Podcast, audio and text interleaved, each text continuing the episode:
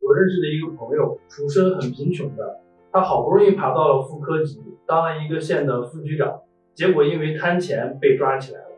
那您认为穷人家的孩子现在走仕途好不好呢？哦，这个问题啊，是这样说，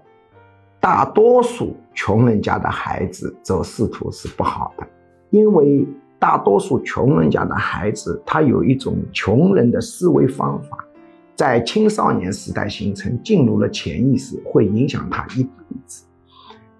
但是穷人他不一定是穷人的思维方法，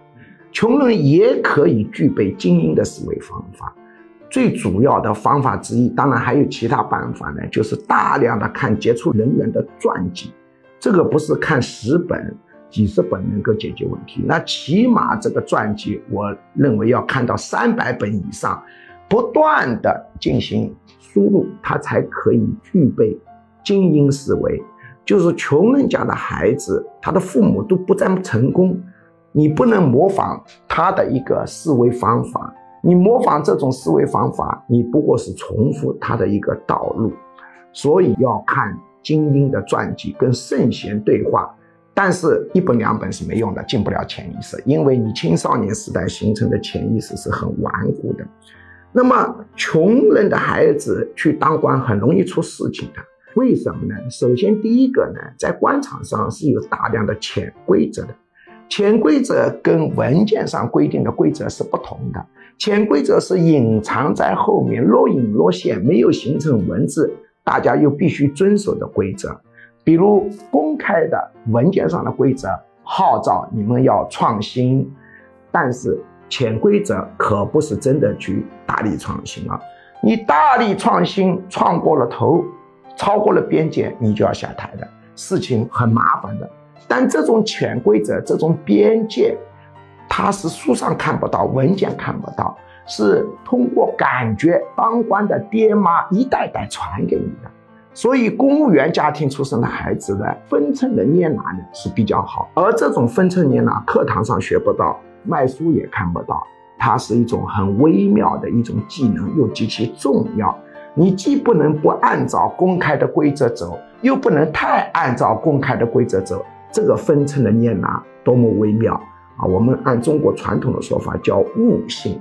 第二呢，我们知道人的一个潜意识是终身影响你，潜意识是影响你心理行为，但你不知道的东西，你自己不知道。而潜意识形成的高峰就是青少年时代。所以，穷人家庭的孩子很容易形成穷人思维，而且进入潜意识是比较顽固的啊。比如说，我们一见钟情啊，都是潜意识指挥你的，里头早有这个模式，只是你不知道而已。那么，我们穷人家的孩子啊，有一个很大的一个特点呢，就是呢，小时候缺钱，所以他的心是穷的，潜意识是很穷的，哪怕呢工资很富裕了啊。他都是觉得很穷的，所以我们发现抓到的那种啊，超级贪官啊，贪十个亿啊，一百个亿啊，你去查他的这个过去的履历，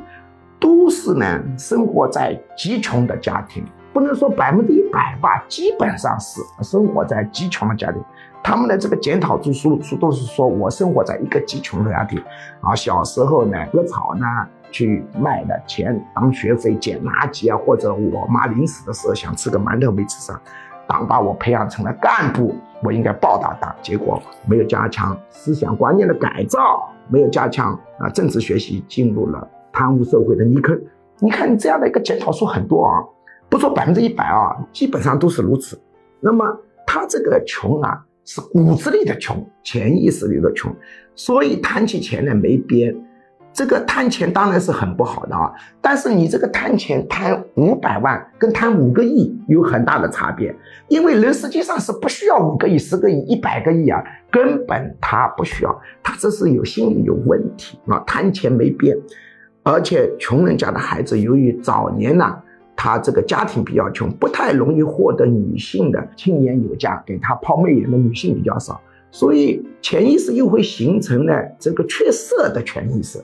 所以这个穷人家的孩子当官以后啊，他这个贪起色来也是没边的啊。比如说我们听到呢，这个什么当了一个副市长啊，搞一百多个女性啊，而且还女性组织成班委会，选举成班长、副班长，书记还考核怎么伺候这个副市长啊，等等之类。一查他的履历啊，都是呢很小的时候呢很缺色，所以呢骨子里面缺色，弄起这个色也是没边的啊，这样就非常的危险。贪钱没边，贪色没边，控制不了的，非常的危险。那么当然，穷人的孩子他小时候长得很帅呢，那么他不会缺色，是长大了以后不会出现这个问题哦。